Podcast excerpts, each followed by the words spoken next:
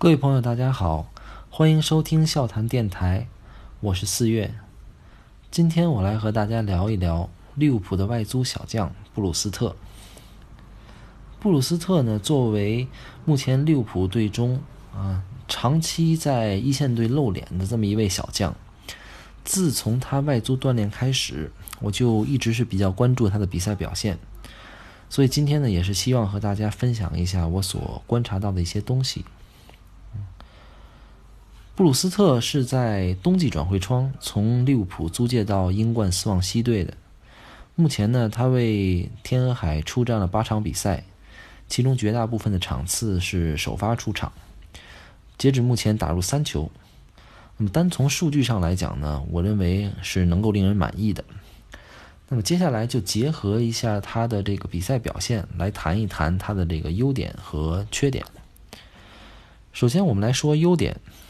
布鲁斯特在禁区内的跑位是有一定特点的，这也是支撑他拿到数据的最大原因。布鲁斯特他不仅能够呃阅读后卫的位置，然后呢为进行跑动，为自己创造空间，同时还能够利用跑位吸引防守，为队友创造空间。这一点我认为是还是比较难能可贵的，是因为他。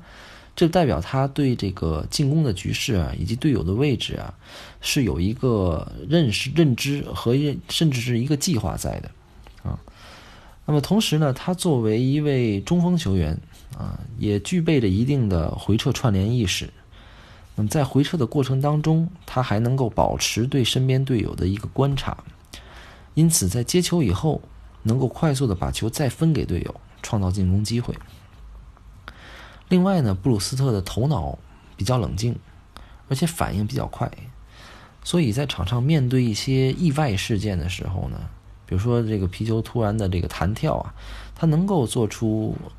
一些比较快速的反应，帮助球队在场上拿到一些优势。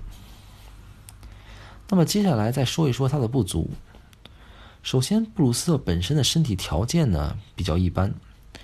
所以，想要在比赛当中更具有威胁的话呢，就必须提升啊对抗，以及呢，进而提升了他在对抗下做动作的能力。呃，包括呢，他还需要提升他的这个呃启动呢第一步的爆发力，以及呢背身的持球能力。从目前的比赛当中来看，小布有很多因为对抗能力不足导致动作变形。或者是根本就直接输掉对抗而错过机会的情况出现，特别是在禁区里面啊，如果被挤掉身位的话呢，可能就直接错失一次进球良机。这一点来说呢，我觉得他和他这个斯旺西的队友安德雷阿尤形成了一个比较鲜明的对比。大阿尤呢是能够依靠对抗能力啊，在门前抢出机会这么一个球员。所以目前呢，我认为布鲁斯特呢是可以以这个大阿尤为模板来提升自己的。那么另外一点不足呢，就是布鲁斯特目前啊在大禁区前主动寻求配合，为队友分担压力，还有创造机会的这个意识呢还比较欠缺。整体来讲，他还是一个习惯于等待机会，然后等待别人给他喂球的这么一个顶峰的踢法。但是这种单纯的顶峰呢，肯定是越来越不吃香了。所以我认为布鲁斯特应该主动去磨练自己的配合意识，啊，这同时呢，对于其实对于他在禁区内拿到更好的射门机会也是有帮助的。嗯，在斯旺西的比赛当中，布鲁斯特基本上是不需要大幅度的回防。我认为这样的安排对布鲁斯特个人来讲啊，是一把双刃剑。好处在于，它可以节省体力，专注于进攻，发挥自己在反击当中速度较快、无球跑动能力较好的一个特点。但是同时，布鲁斯特在获得机会的时候，就要展现出更高的这个把握能力。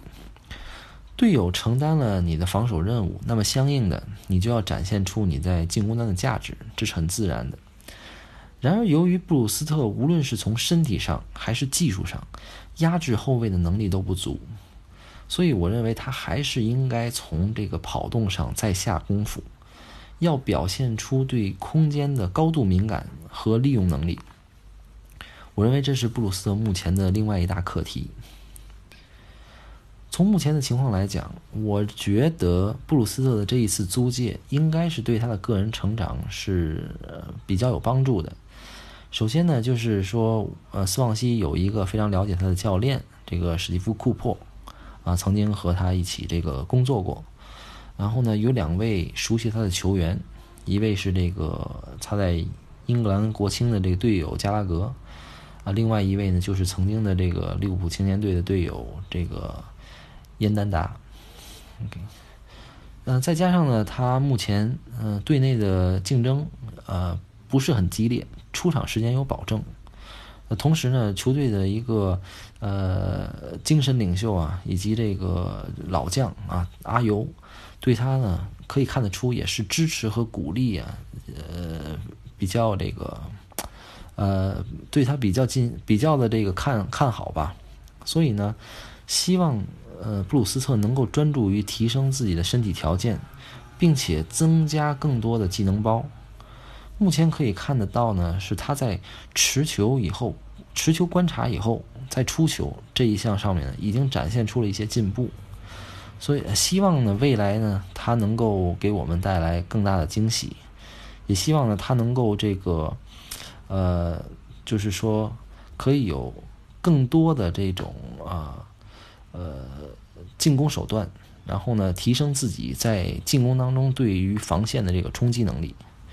嗯，好，今天呢，我就先跟大家聊到这里。那么之后呢，我也会再继续的去关注布鲁斯特在斯旺西的表现。那么如果呃有一些想要和大家分享的呢，我还会通过这样的形式呃和大家进行交流。好，谢谢大家，再见。